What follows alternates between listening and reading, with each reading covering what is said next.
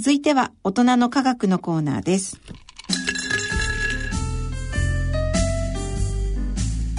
大人のための大人のラジオ。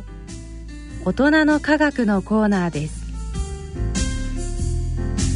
このコーナーは日経サイエンス発行人の吉川和樹さんにご出演いただきます。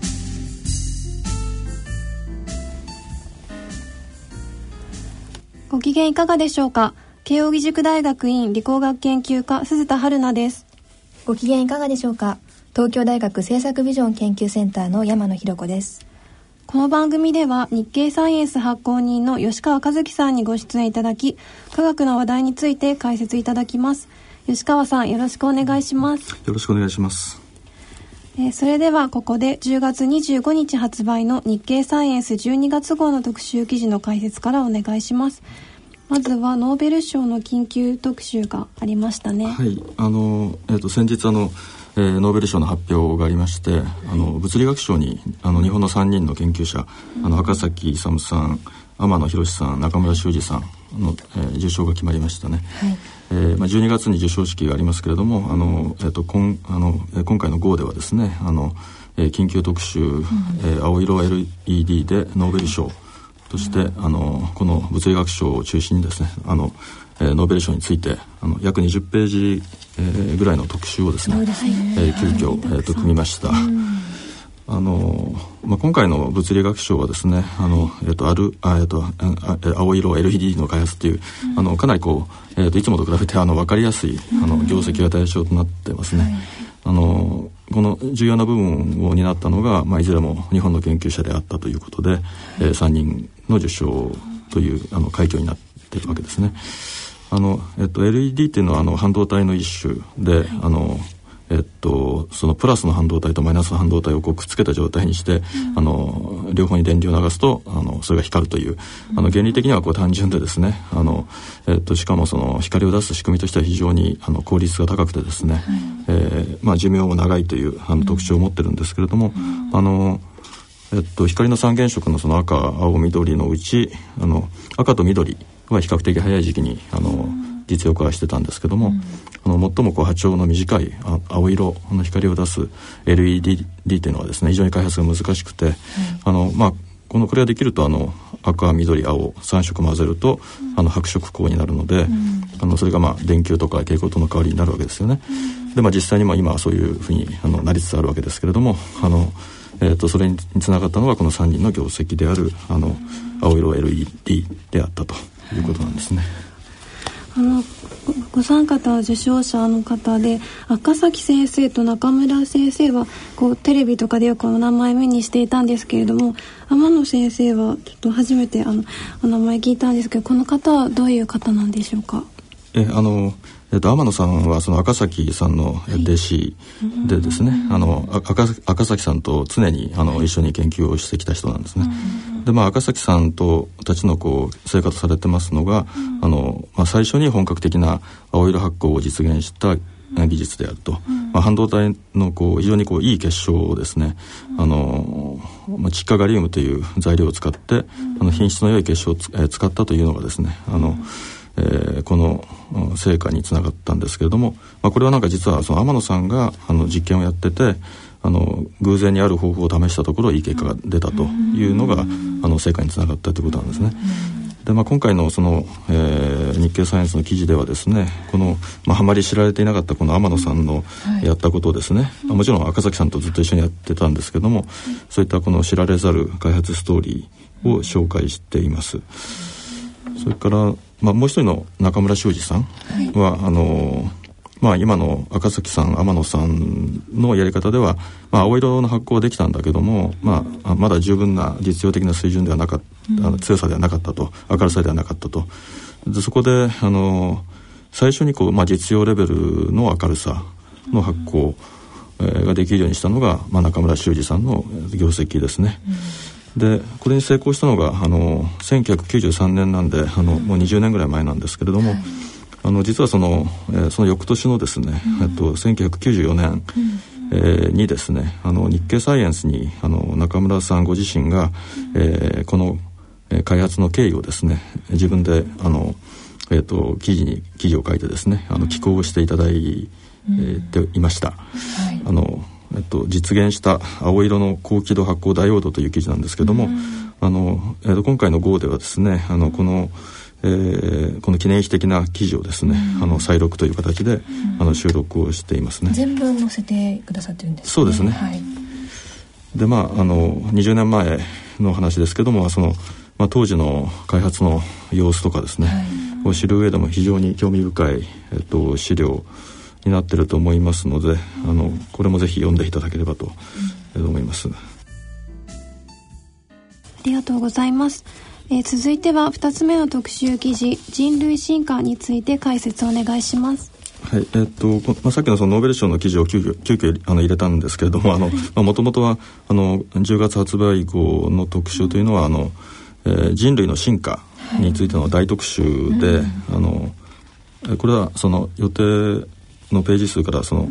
えー、と削ったわけではなくてですね あの、まあ、そのまま予定通りのボリュームで。今回結構分厚いでお得感のある構成になってますが。あの普段はだいたい120ページぐらいの雑誌なんですけれども、はい、あの今回は30ページ近く増えて150、えー、50ページ近くになってますので、まあ、非常にお得な、あのあれになっております。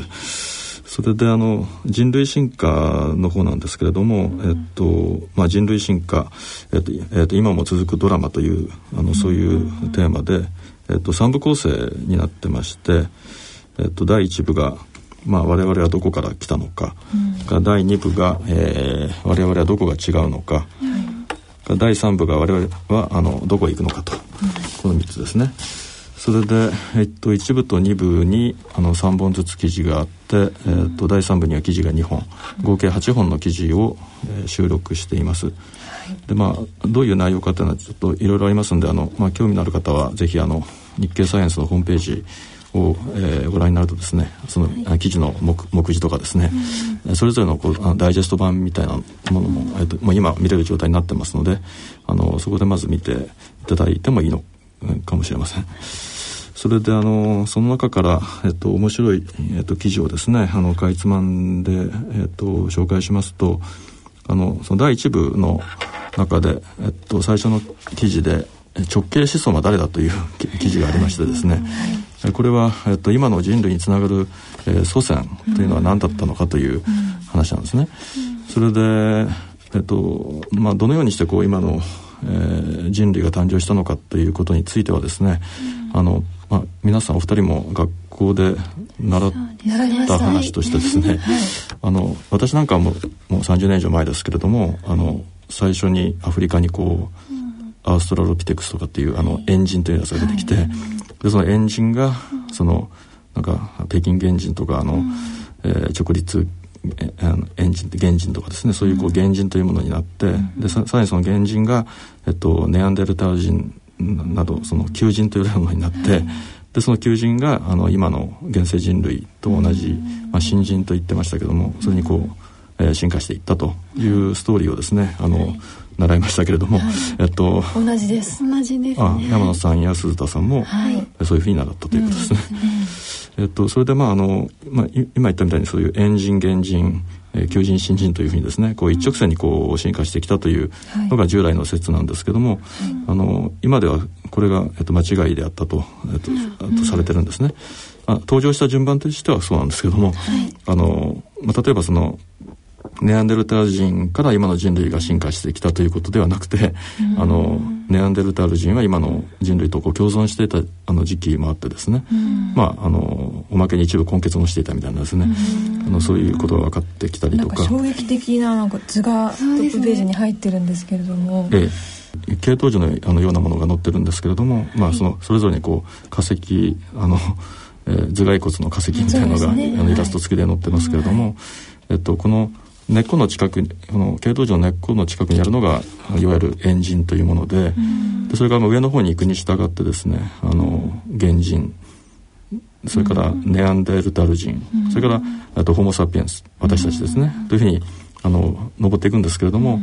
あのこの図で見るとですねあの全て分断してるように見えますね。そうですね。一直 一直線にバーンとこう、ああるわけじゃなくてとところどころでこうきあの切れたりしてるんですね。あの系統樹の太い幹が幹があって枝分かれをしてて、でまあそのその枝ごとにいろんなあのエンジンとか原人の化石が置いてあるんですけども、まああの今の人類につながる幹が途中で切れてて、それでまあ枝の部分もあちこちでこう切れ切れになっていて、まあ、相互のこう関係性がよくわからないという,、いう状況にななってますね。でまああのこれななぜかというとまあこの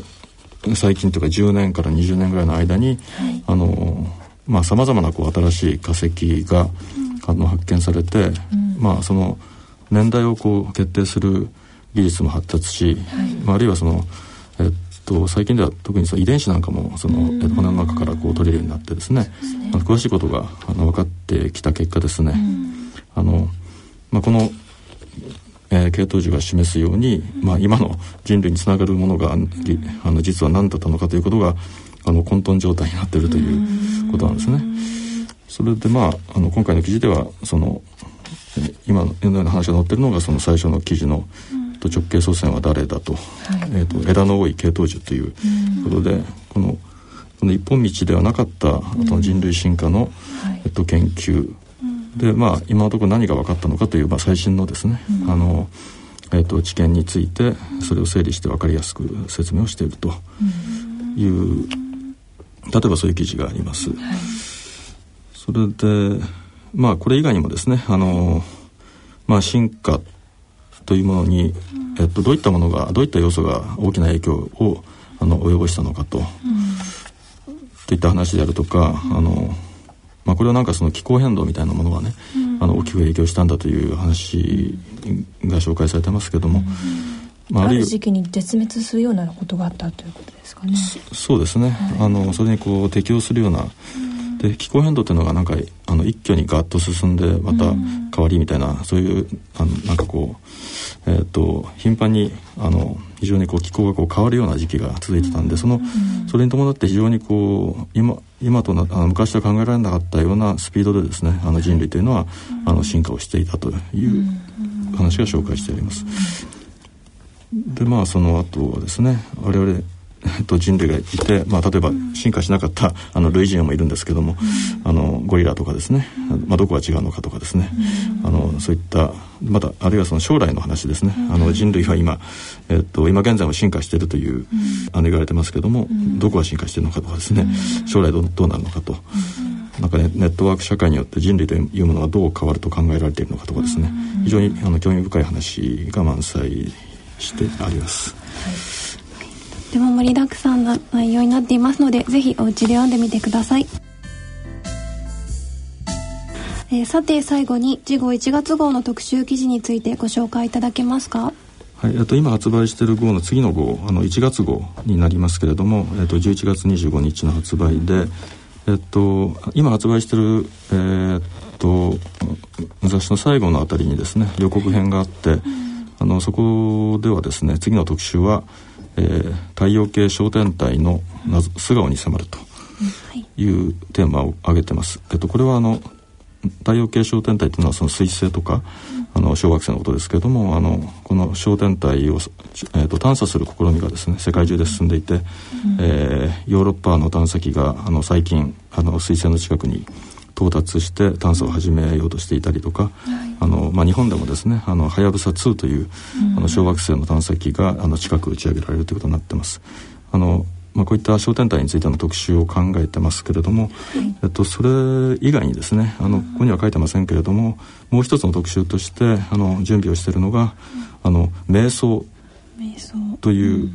ことですね。についての特集なんですね。あの瞑想というのは、まあ、まあヨガとか禅とか、あのまあ、昔から行われてますけれどもあのあまり科学と結びつけて考えられてこなかったような、ね、そうですね。それが最近脳科学によって、はい、その、まあ、瞑想というのはそのそれやってると集中力が高まったりとか、うん、ストレス解消できるとかですね、まあ、注目されてますけどもその瞑想してる時にあの脳ではあの一体、えーと、どんなことが起きてるのかといったことを、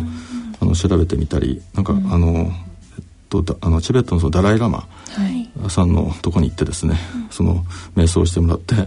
それでそれを調べたりとかですね。そんなそんなふうな記事も あのありますあの予定されてますけれども、まあ、そういう瞑想の効用効用というものはですね、うん、あのどのようなメカニズムであの現れるのか、えといったことについてですね脳科学の視点から迫る特集も予定しているところです。ありがとうございます日経サイエンス1月号は11月25日発売となります次回のこのコーナーの放送は12月6日の放送となります